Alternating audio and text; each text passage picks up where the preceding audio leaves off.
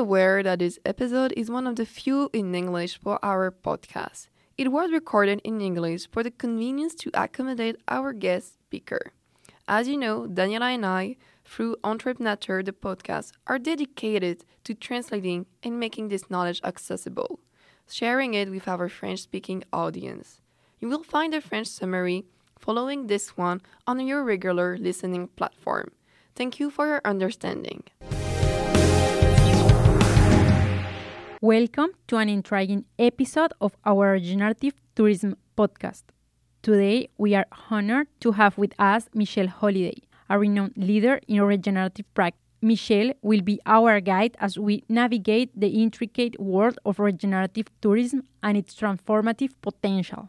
Prepare for an enlightening conversation that delves into the essence of regenerative practices and their profound impact on the world of tourism. Michelle's expertise is sure to shed light on this fascinating journey towards more regenerative and thriving travel experiences. Hi, Michelle. It's really a pleasure to have you today with us. How are you? I'm great. Happy to be here. Thank you. So, before we dive into our conversation, let's introduce you to our audience.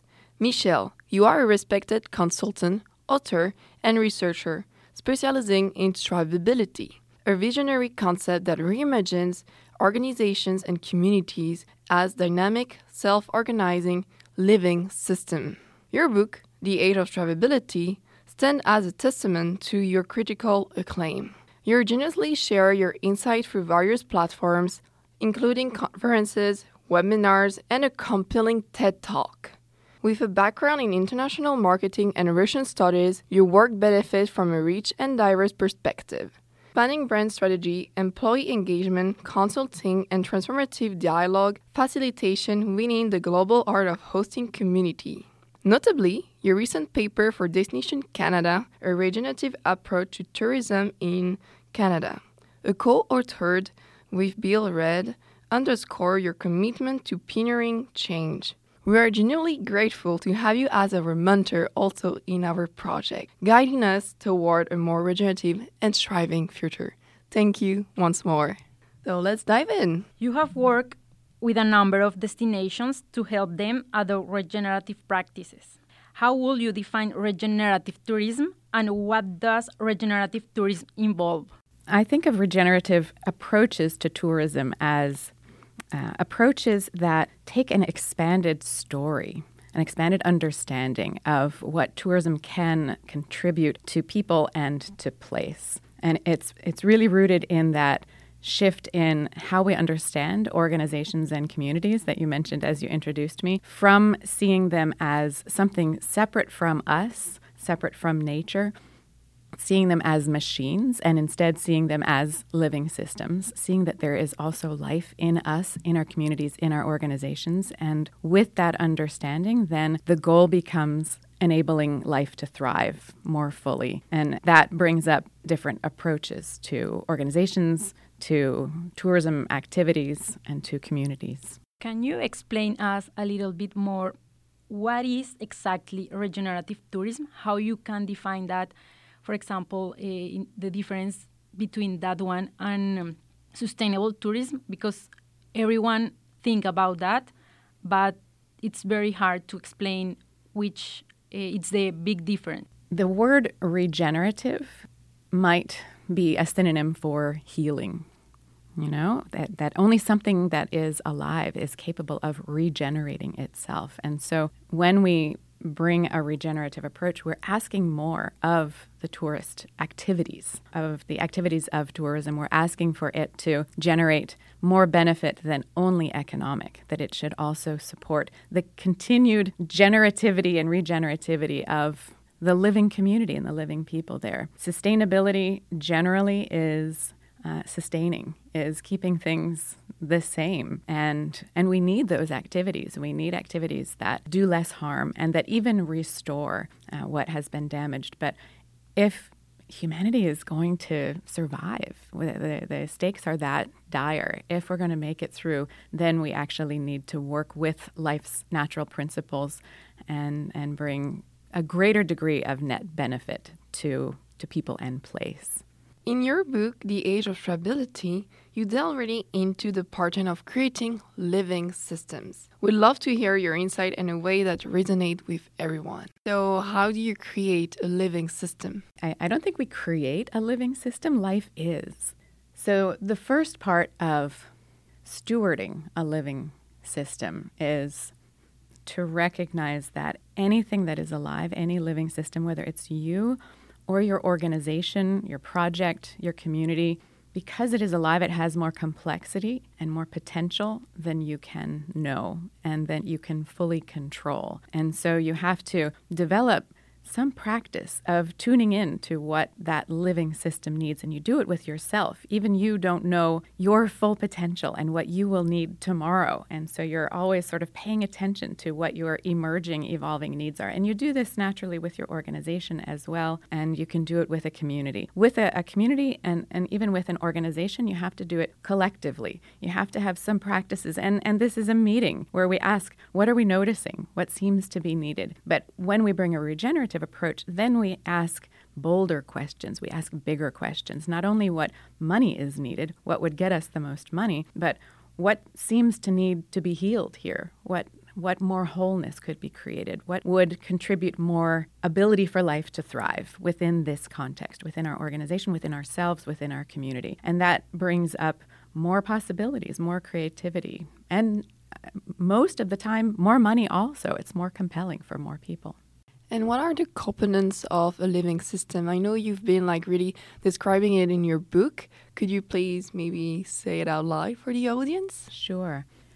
There are uh, there's a simple and um, straightforward set of what I think of as life's universal design principles, and they're present in in ourselves, in our bodies, in rainforests, and also in projects, organizations, and communities. And when we're aware of them, then we can work with them more intentionally. So they are four things. First, that in every thriving living system there are diverse parts. So we can think of that as as us as people and as hosts and we each have different gifts and contributions and we want to be nourished in the process of sharing them. So the first thing is to ask what, what is what would enable us to thrive. So there are diverse parts. The second is that those parts come together in patterns of relationship. So this is where we come into interaction. It's everything that supports and connects us in in interaction. So this is within the context of tourism the the act of hosting. This is the the space of our encounter with each other and with uh, with visitors. And the third thing is that the parts come together in patterns of relationship in a way that enables the emergence of a new whole, a, a, new level of life with new capabilities and characteristics that we don't find at the level of the parts. And that's the magic that we're after, that new things become possible because we come together uh, in, a, uh, in in life and, and enabling life to thrive. So, in human context, that's shared purpose that brings us together in wholeness. And in the context of tourism, this is the offering of hospitality. When, when we invite someone into our space of, of encounter, of hosting, what we're trying to do is offer them an experience of home and of wholeness and even of healing if we go to the depth of, of what's possible.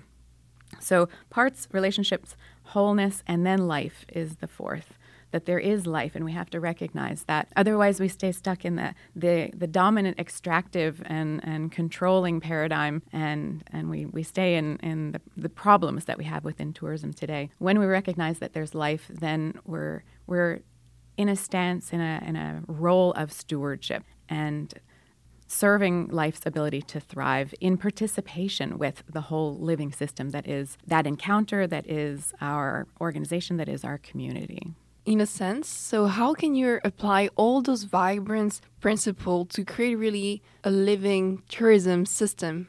Like, how will it be a living tourism system? It requires us to come together in our place, in our community, with other citizens, with other business owners, so that together we can identify what is the story of this place, what is unique to this place, what what is the potential of this place, and, and what are its needs, and and what is the the unique contribution that this place can make to the world, the unique form of regeneration or of healing that this place can offer, and from that understanding and from that diverse perspective that you all come to together, then there's more creativity to uh, refine our individual offerings as tourism operators. We find more creativity, more connectedness, and therefore more resilience in the face of crisis and change. So, the, the foundation of regenerative approaches to tourism is coming together in community over time and in the shared practice of stewardship, stewarding the life in that place and, and in each of us, and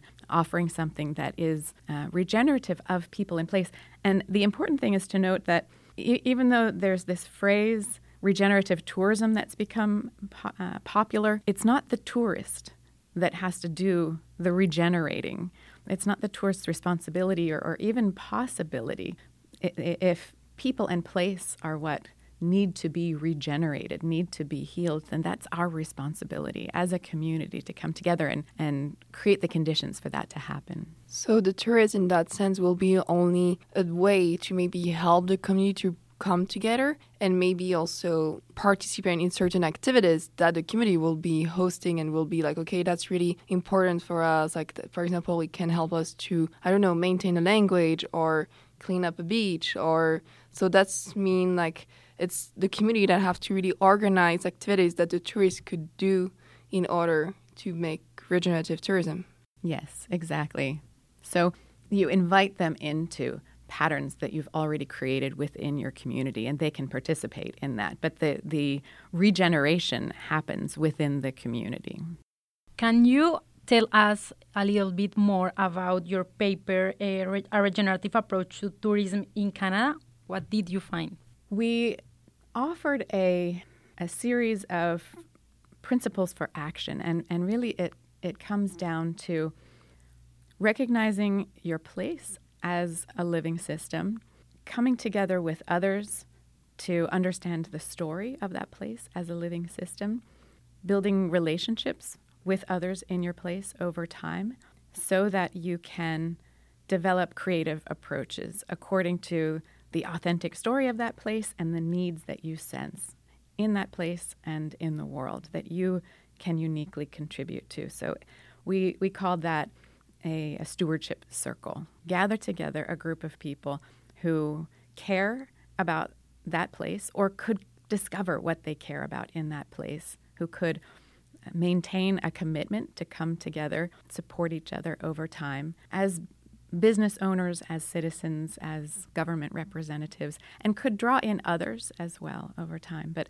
the the core message is find the others who care about your place come together over time in creativity, in um, in generating new new possibilities, new projects, support each other, and and learn together over time. How you can develop a strategy for a whole country, and a, a huge country, and with a different, diverse uh, actors, different people, different language.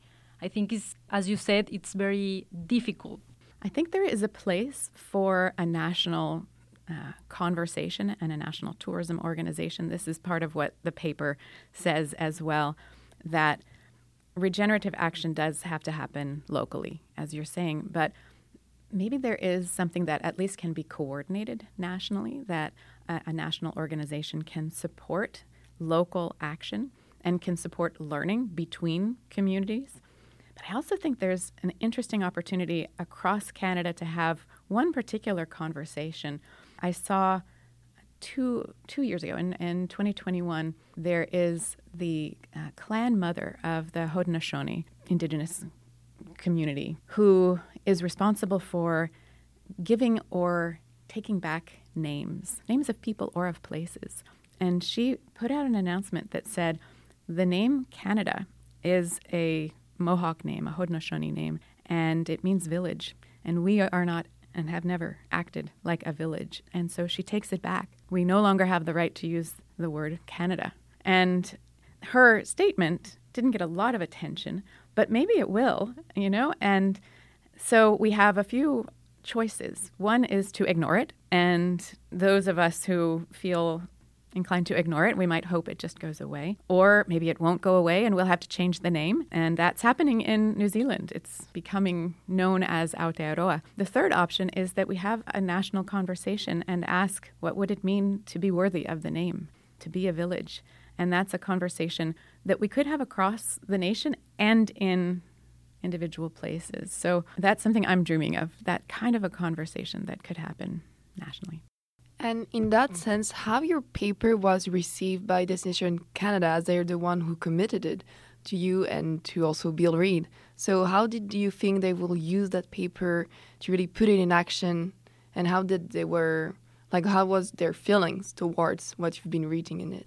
It took quite a long time to develop it with them and one of the people that we worked directly with was on a webinar Bill and I gave recently, and she shared openly. It was a lot of learning for her. So I, I, really appreciated their openness to learning along the way. I see now that they have last week hosted a, a symposium around destination stewardship and regenerative approaches. So they brought people from around the country and around the world to have this conversation. So um, that's one indication of, of how they're moving forward. I they've created a, a, space on their website dedicated to this learning and, and sharing stories. So I expect to see other um, other actions from them going forward. So, if we want to become a regenerative destination, how should we do, or who will be the main actor to help to guide this transition? What I'm seeing in Canada is that there is this network of um, of regional tourism organizations uh, across the country, and that is where most of the action seems to be um, supported. I would say it's not always originating with the RTO, but when they are supportive, it makes so much difference. So, for example, I'm going on um, the weekend to Southwest Ontario, the Southwest Ontario Tourism Corporation. That's RTO1 uh, among them, and uh, and they are particularly visionary. They're they're ones to watch. Part of what makes them or part of what has supported them in being so visionary is work with a man named Celes Davar, who is an experiential tourism coach. And he deeply understands regenerative tourism, regenerative approaches to tourism, and coaches individual operators in how to understand their story, the story of their place, and, and create something that is fundamentally healing of people and place. So as he moves into uh, and as the that regional tourism organization moves into a connected approach where those different operators are coming together and understanding more of the story of their place as they, they start to work together with the RTO, then it becomes even more compelling and, and creative and, um, and economically beneficial. So, RTOs, I think, are where the action is, and that one is one in particular to watch in order to give an example, if I go to a place that says that they are doing regenerative tourism, how I can really know or um, see if it's that? I look for a story, a story of participation with the landscape, with the, the ecosystem that they exist within, and a story of participation with community as well. So I went to uh, Costa Rica a few months ago and stayed at a regenerative ranch, and they had quite a detailed story of their work over a long time to regenerate the landscape, to redevelop its ability to function as a whole system. And, and it, there was a lot of complexity to it uh, and a lot of learning. So maybe learning actually is at the heart of regeneration uh, part of what I, I often say is that there's no straight line from the strategy we want to be regenerative to action. That the only way to get there is through learning and it's learning together with the landscape and with the community. So maybe the shortcut is to ask so what are you learning about r- what it means to be regenerative and, and and how are you adapting? But just to go back to the ranch they were em- really embedded in, in deep participation with the landscape and, and had a, a, clear story about how the landscape has changed and become more more thrivable. And they had a similar story about their work in community. So story and learning i think are the two things. As you are giving an example outside canada we wanted and we and the podcast is uh, for here we wanted to know if you have or if you know some examples here in canada that they are working in regenerative tourism?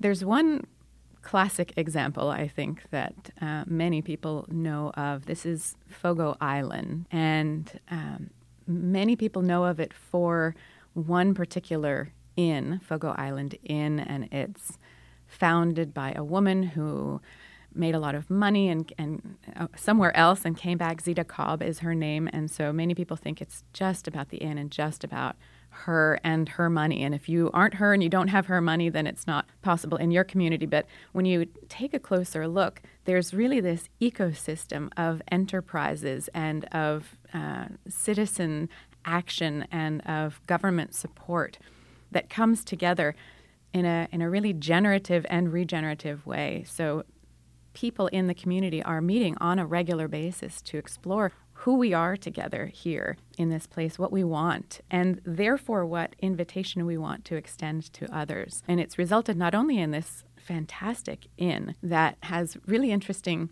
uh, cultural and sustainability features, like they they put such a strong emphasis on local food, even though it's this remote island and it's very difficult to um, to get most of your food locally.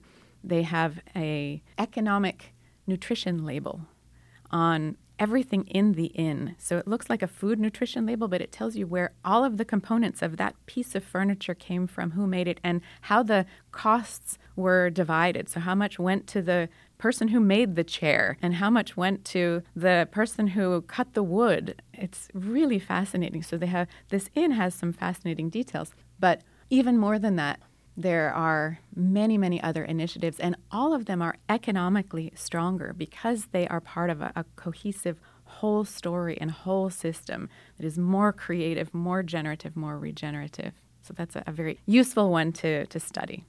And taking this example um, to a real engagement to uh, people that want to travel, because we receive a lot of questions about that, how expensive is it? Like everyone can go there? So, one of the uh, benefits to the tourism operator of a regenerative approach is that you can charge more money. And so, that inn in particular is something like $3,000 a night. So, it's very expensive and fully booked all the time. but there are other offerings within the community as well. They have a wide range of offerings that are also interesting and, and more affordable. So you can find the full range. It's really not necessarily about being high end, it's about being deeply authentic, deeply connected um, with a more compelling story and more of a commitment to, to doing more good, I would say. And in a sense, like if you don't have a lot of money, like for example, you're a backpacker, you're young people, how could you maybe can you participate in regenerative tourism? Like, is there a way for you to travel in that way? Yes, there are more and more places around the world and across Canada that are exploring this question. So, I think it's a, it's about looking for those places through podcasts like this one, identifying them. I, I think it's about showing up as a guest. So doing your part. If if most of the work happens on the side of the community, some part of it does happen on the side of the visitor who comes with interest in the story of this place and not just consuming. Come as a guest, not as a consumer. Be respectful of the ecology and of the people and shop at the local places and and ask people about their stories. I think this is the the best way to, to be regenerative. It's to contribute to a new story of what it can mean to, to travel and, and look for home wherever you are. In a nutshell, what would you like the audience to take away from our conversation today? In a nutshell, I would say that if we if we're really honest with ourselves about the state of the world and, and even about what we can see is possible. I think we have this dual situation where there are such threats. There's so such a, an existential crisis and also so many encouraging things at the same time. So if we take both of those into account, I, I've written that we need every sector, including maybe especially tourism, to set down their tools for a moment, look around to the world and say, these are our skills and resources. How can we help? And I think tourism has such potential to contribute solutions and possibilities. And that's going to require deeper and bolder, more courageous conversations to imagine what that could be. Find others. If you are drawn to this conversation, find others. Uh, they're out there who are ready to have these conversations, and it takes conversations over time in your community to see what more might be possible. Thank you really much for those insightful words and hoping to see you maybe again on the podcast. Thank you really much, Michelle. Thank you. Merci beaucoup pour votre écoute. J'espère que cet épisode vous aura amené des réflexions et aussi des solutions, qu'il vous aura inspiré à opter pour un tourisme régénératif. Si toi aussi tu veux changer les codes du tourisme, soutiens-nous. C'est très facile. Tu peux laisser une note positive sur notre podcast et le partager à ton réseau. En attendant le prochain épisode, tripons sur les réseaux. Merci et, à, tantôt.